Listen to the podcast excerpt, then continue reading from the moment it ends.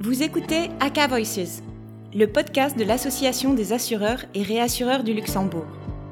L'ACA est la voix de l'assurance luxembourgeoise. Pour vous donner un aperçu des principales questions qui touchent le secteur et incarner cette voix, nous donnons la parole à une série de figures incontournables de notre communauté. AK Voices s'adresse à toutes celles et ceux qui s'intéressent au développement de l'assurance. Bonjour à tous je suis Sarah Lantini, responsable communication de l'ACA, l'association des compagnies d'assurance et réassurance à Luxembourg. Pour ce septième ACA Voices, j'ai le plaisir d'accueillir Eric Winter, CEO d'Alliance Luxembourg et membre du conseil d'administration de l'ACA. Eric, pour commencer, quelques mots sur ton parcours. N'hésite pas à rectifier. Tu as débuté dans l'assurance au Luxembourg il y a 30 ans. Tu étais responsable commercial chez Swiss Life puis Lloyd, avant de rejoindre le groupe Foyer en 2007. Il y a deux ans, tu as pris les rênes de la filiale luxembourgeoise du groupe Allianz, première marque d'assurance au classement Interbrand pour la deuxième année consécutive. Au Luxembourg, Allianz est active en assurance non-vie et en assurance vie et compte 120 collaborateurs. Aujourd'hui, chers auditeurs, je vous propose d'échanger avec notre invité sur son parcours, l'ACA, la libre prestation de services, et les grands défis du secteur de l'assurance à Luxembourg, liés à la fois au contexte de la crise sanitaire. Pour commencer, Eric, est-ce que tu peux me donner trois dates importantes dans ta carrière? Bonjour Sarah. En effet, il y a au moins trois dates importantes dans ma carrière. La première, c'est novembre 1990. Un peu par hasard, mon plongeon dans le métier de l'assurance vie auprès de Swiss Life à Luxembourg, mon premier employeur, et qui le restera pendant 11 années consécutives. La deuxième date, 9-11, ou le 11 septembre 2001. J'ai tout de suite compris que non seulement le monde allait changer, mais que mon métier allait aussi changer drastiquement. La troisième date, beaucoup plus récente, septembre 2018, c'est le moment où j'ai pris la décision de rejoindre le groupe Allianz et d'en prendre les rênes à Luxembourg. Ce sont trois belles dates. Donc tu as pris la tête d'un assureur allemand après 12 années auprès d'un assureur luxembourgeois. Concrètement, qu'est-ce qui change lorsque le siège de la maison mère est allemand plutôt que luxembourgeois? Dans l'approche, dans la culture? Alors je dois reconnaître, dans un premier temps, c'est avec une, grande satisfaction que j'ai retrouvé chez Allianz cet esprit entrepreneurial que j'avais connu avec mon précédent employeur, Foyer. Allianz, c'est plus de 140 000 employés dans 70 pays et autant de nationalités. C'est une source inépuisable d'inspiration et d'exemples.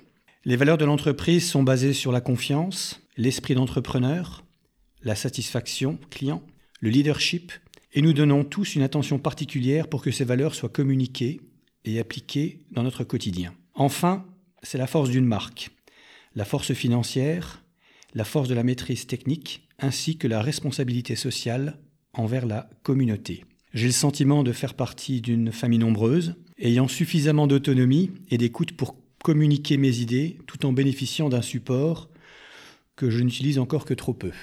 Ah oui, effectivement, ça fait une grande famille. L'assurance est une grande famille. Tu connais l'ACA depuis de nombreuses années. Est-ce que tu peux me dire ce que t'apporte en tant que CEO d'Alliance le fait d'être désormais membre du conseil d'administration de l'ACA Oui. Alors il faut reconnaître que dans un premier temps, l'existence et le mode de fonctionnement de l'ACA est unique, et à l'image du Luxembourg. Proche à l'écoute de ses membres, ayant adopté un mode participatif, ayant su tisser ses réseaux à Luxembourg et à l'international, entretenant un dialogue et un échange constructif et ouvert avec nos gouvernants et nos politiques.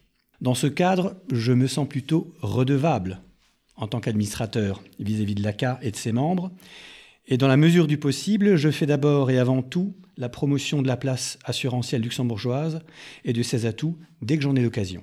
Cela permet aussi d'échanger bien sûr avec mes confrères sur des thématiques plus techniques, voire des situations que nous rencontrons dans le cadre de nos responsabilités respectives. Je confirme, ça fait de nombreuses années que tu contribues et participes activement à la promotion de l'assurance à l'étranger. Ton parcours d'ailleurs illustre bien ce paradoxe luxembourgeois d'allier proximité et international. Pour l'anecdote, nous nous connaissons depuis plus de dix ans grâce au groupe de travail promotion de l'assurance vie luxembourgeoise de l'ACA.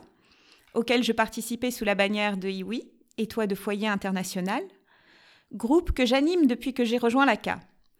IWI a rejoint le groupe Foyer et tu en étais jusqu'à il y a deux ans Deputy CEO. Tu es l'une des figures qui connaît le mieux au Luxembourg l'assurance vie et sa distribution à l'international. Allianz Life Luxembourg distribue sur quatre marchés européens. Quel est, de ton point de vue, Eric, l'impact de la crise sanitaire actuelle sur la libre prestation de services? Vaste question. Avant de répondre, peut-être un, un, point de vue euh, un peu plus hélicoptère sur cette crise. Dans le cadre de nos plans de continuation, nous nous préparions à toutes sortes d'événements, de catastrophes. Ayant échangé avec beaucoup de confrères de différentes industries et horizons, aucun n'avait envisagé la situation d'une pandémie mondiale. Une des premières observations, c'est que la santé et l'économie sont étroitement liées. Nous vivons non seulement une crise sanitaire qui affecte notre intégrité physique, mais aussi notre santé mentale. Et nous vivons aussi une crise économique et financière qui affecte en premier les plus vulnérables. La bonne santé de l'humanité est une responsabilité qui doit être partagée par tout le monde. Si dans cette situation l'industrie assurantielle jusqu'à présent semble avoir été plus épargnée que d'autres secteurs, il faudra redoubler d'efforts et être très attentif à l'effet boomerang. En effet, notre bonne santé dépend aussi et avant tout de la santé de nos clients et de la bonne tenue de l'économie en général. Et on sait déjà que cette sortie de crise sera difficile pour beaucoup de personnes et d'entrepreneurs. Pour une grande majorité d'entre nous, cette crise nous a forcé à accélérer les initiatives de transformation de nos entreprises et va sans doute nous conduire à aborder et à vivre notre activité professionnelle différemment. Dans ce contexte, Allianz a déjà défini certains paramètres et de nouvelles règles. Enfin, nous avons tous compris que le Covid sera éradiqué avec les vaccins.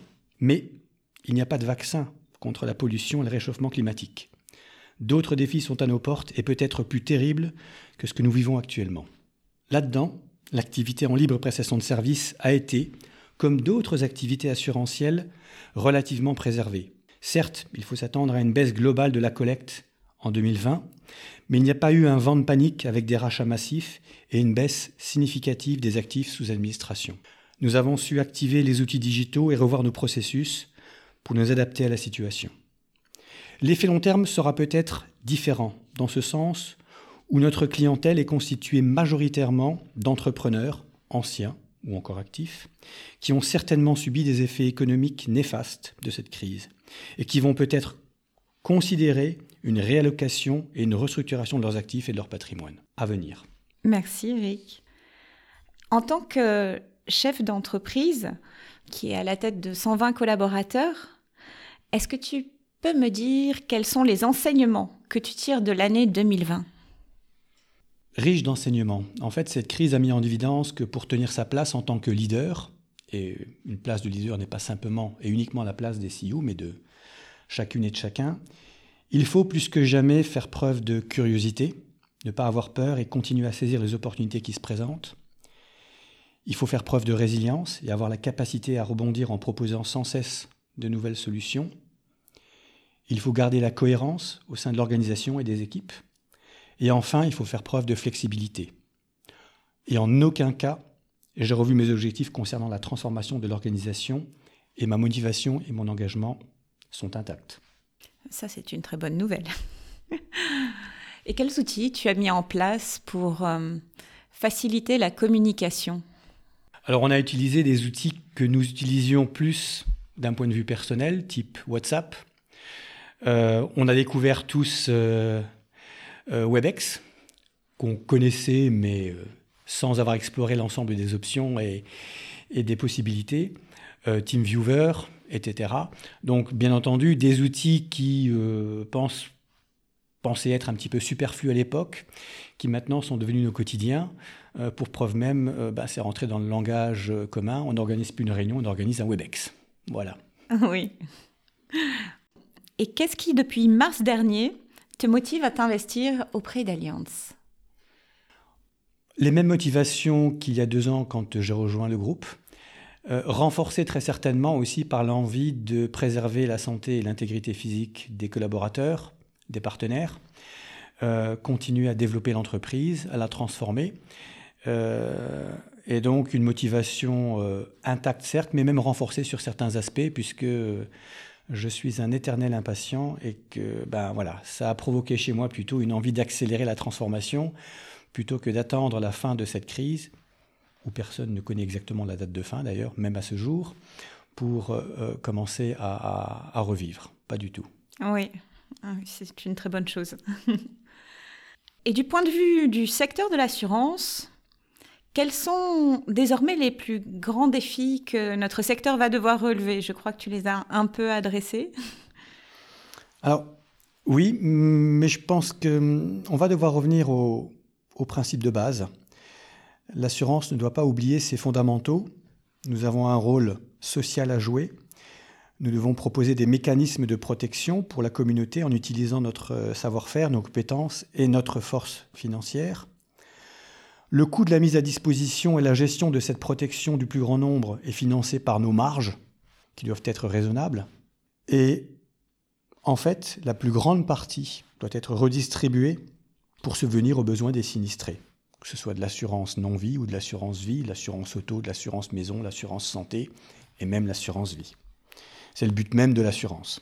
Nous opérons dans un monde qui change, qui se complexifie sans cesse. De nouvelles réglementations, des disrupteurs, des exigences toujours plus élevées des consommateurs.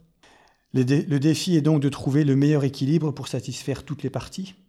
Les clients, les employés, les partenaires, les fournisseurs, le régulateur et bien sûr les actionnaires. Enfin, comme mentionné brièvement, la pollution, le changement climatique aura un impact que nous ne mesurons pas encore et ceci sur l'ensemble de nos activités, avec pour le coup aucune option de retour. Et c'est la grande inconnue des 5, 10, voire 15 prochaines années, je pense. Eric, tu peux me dire quelle est l'anecdote la plus marquante depuis que tu as pris tes fonctions chez Allianz? Donc, une des anecdotes, en effet, euh, les plus euh, amusantes ou marquantes euh, depuis mon arrivée le, auprès du groupe Allianz, j'ai été invité euh, à, euh, un séminaire à Munich avec euh, d'autres CEO du groupe.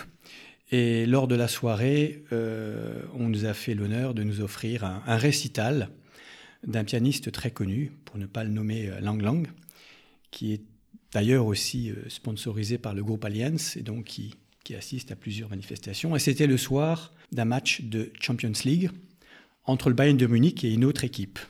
Et à la fin de la soirée, on lui a offert, Allianz, un maillot du Bayern de Munich. Et il a voulu l'essayer. Et donc moi qui étais euh, assis pas très loin de lui, je l'ai aidé à passer ce maillot autour de son, au-dessus de son, costume. Et j'étais un petit peu trop fort parce que j'ai déchiré le maillot en deux. Donc voilà, j'ai été très confus pour ma première participation euh, à ce séminaire à Munich, être en présence d'un artiste euh, très connu, vouloir l'aider et en fait euh, se terminer en flop total. Ah oui, effectivement, ça marque. Ça a laissé des bons souvenirs. Alors, euh, une dernière question, Eric. Tu es papa d'un petit garçon. Comment ça s'est passé le confinement avec lui? Alors, je suis papa d'un petit garçon et d'une grande fille. La grande fille est retournée vivre à la maison euh, puisqu'en fait ses études en présentiel ont été interrompues euh, à Paris, et donc elle est revenue à Luxembourg. Elle est restée enfermée dans sa chambre pour étudier. et le petit garçon, lui, euh, alternant le présentiel à l'école et bien entendu la présence à la maison, a pu, il faut quand même le dire, on a eu un, un, printemps, un été, un automne merveilleux. Donc certes, il a, il a travaillé à l'école et pour l'école, mais il a aussi beaucoup profité du jardin, de ses petits copains et fait beaucoup de sport. Donc ça s'est relativement bien passé, mais je ressens une euh, forme d'impatience maintenant à retrouver une certaine normalité euh, et revenir même à des choses très simples, voir les copains, les copines, euh, aller faire un peu de sport, aller au parc, des choses comme ça. Et je crois que les parents aussi. Je, crois que oui. C'est très content d'aller au parc. tout le monde. on en est tous là, c'est vrai. Et d'ailleurs, pour la cas, on sera tous très heureux de pouvoir se retrouver en présentiel tous ensemble. Merci beaucoup, Eric. Merci, Sarah. Merci d'avoir écouté Aka Voices. Nous espérons que vous avez aimé cette interview. Pour l'écouter à nouveau ou la partager, rendez-vous sur le website aka.lu sur la rubrique Aka Voices.